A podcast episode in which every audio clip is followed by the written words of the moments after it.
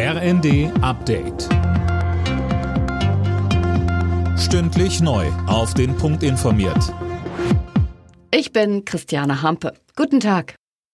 Die Aussichten für die deutsche Wirtschaft trüben sich immer weiter ein. Das IFO-Institut hat jetzt seine Wachstumsprognose drastisch gekürzt auf 1,6 Prozent in diesem und minus 0,3 Prozent im nächsten Jahr. Deutschland gehe in eine Winterrezession, so die Wirtschaftsforscher. Das Institut rechnet auch damit, dass die Inflation von 8 auf 9,3 Prozent im nächsten Jahr zulegen wird. Der Kaufkraftverlust sei damit so hoch wie nie zuvor.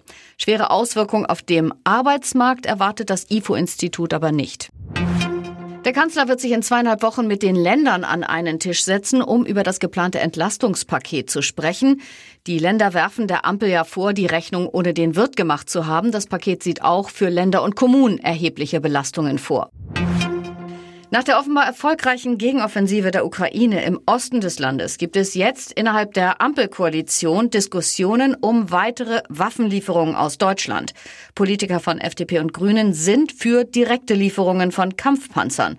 Kanzler Scholz sprach sich dagegen aus. Wir haben die Ukraine sehr umfassend zusammen mit unseren Verbündeten mit Waffen unterstützt. Wir haben auch sehr effiziente Waffen geliefert, die gerade jetzt in dem gegenwärtigen Gefecht den Unterschied machen. Ansonsten bleibt es bei der Haltung, die die deutsche Regierung seit Anfang an eingenommen hat und die auch für die Zukunft unsere Haltung sein wird, nämlich dass es keine deutschen Alleingänge gibt.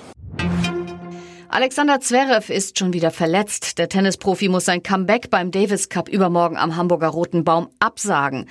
Beim Training hat sich die Nummer zwei der Welt erneut den operierten Fuß verletzt. Alle Nachrichten auf rnd.de